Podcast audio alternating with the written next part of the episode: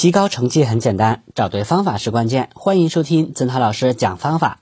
今天给大家分享的主题是：一目十行的阅读可信吗？快速阅读法助你博览群书。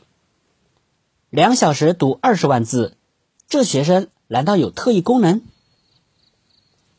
如果告诉你一本十几万字的小说，有人能够在两个小时内读完，你一定会以为这是天方夜谭。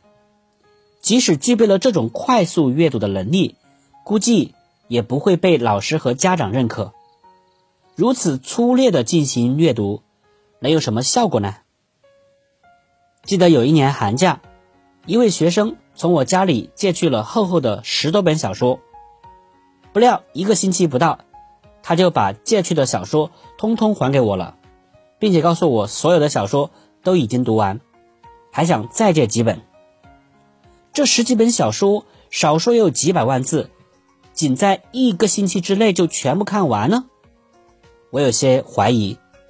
当时我家中还有一位学生，听我们在谈论这事儿，不友好的说：“碎玻璃冒充金刚钻。”你怎么有这么快的看书本事啊？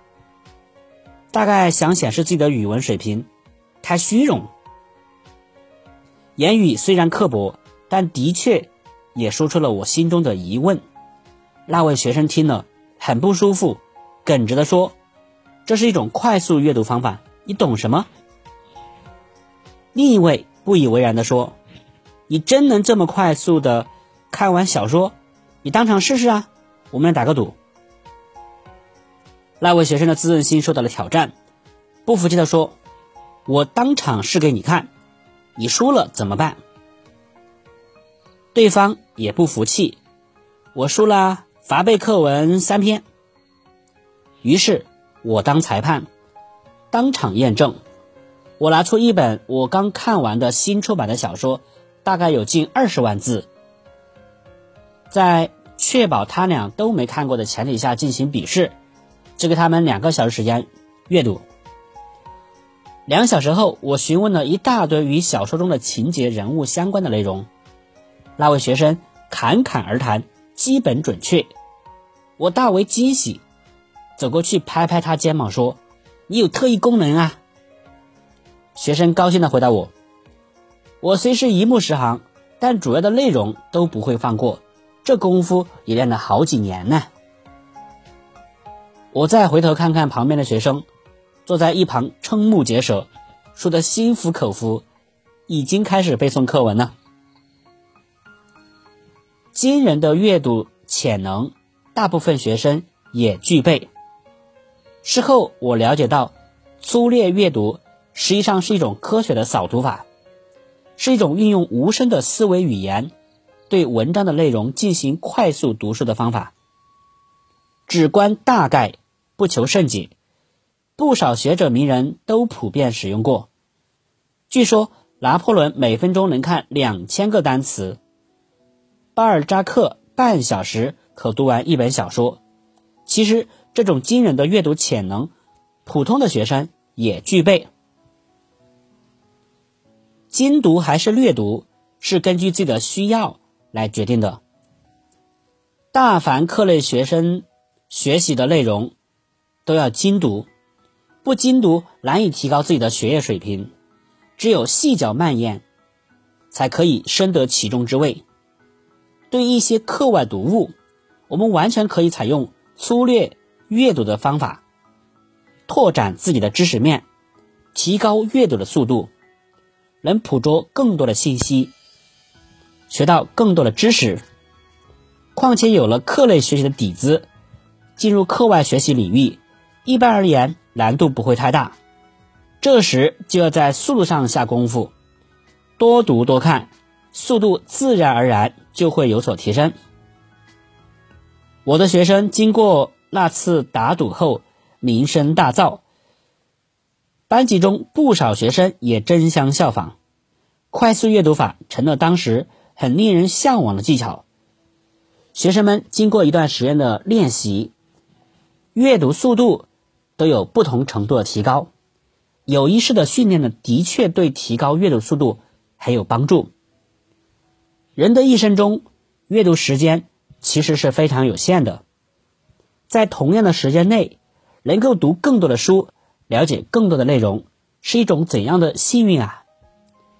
快速阅读在头脑中留下的也许只是一个粗略的印象，但许许多多事实还有知识，我们的确并不需要十分精通，有粗略的印象也就够了。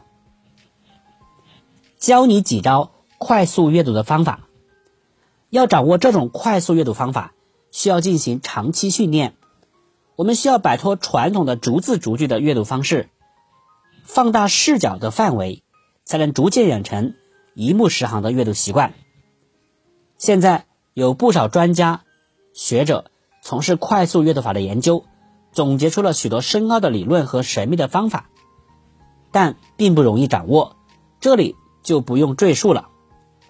对于如何完成快速阅读，我也进行了一些有效尝试，积累了一些经验，并认为大家只需要掌握以下四点。即可初见成效。首先，一定要有个安静的环境，阅读时不能受到外界的干扰。快速阅读需要思维极其专注，不能分心，高度集中自己的注意力，这样才能够加快阅读速度。其次，要掌握先慢后快的原则，开头阅读不能太快，比平时阅读略快一些即可。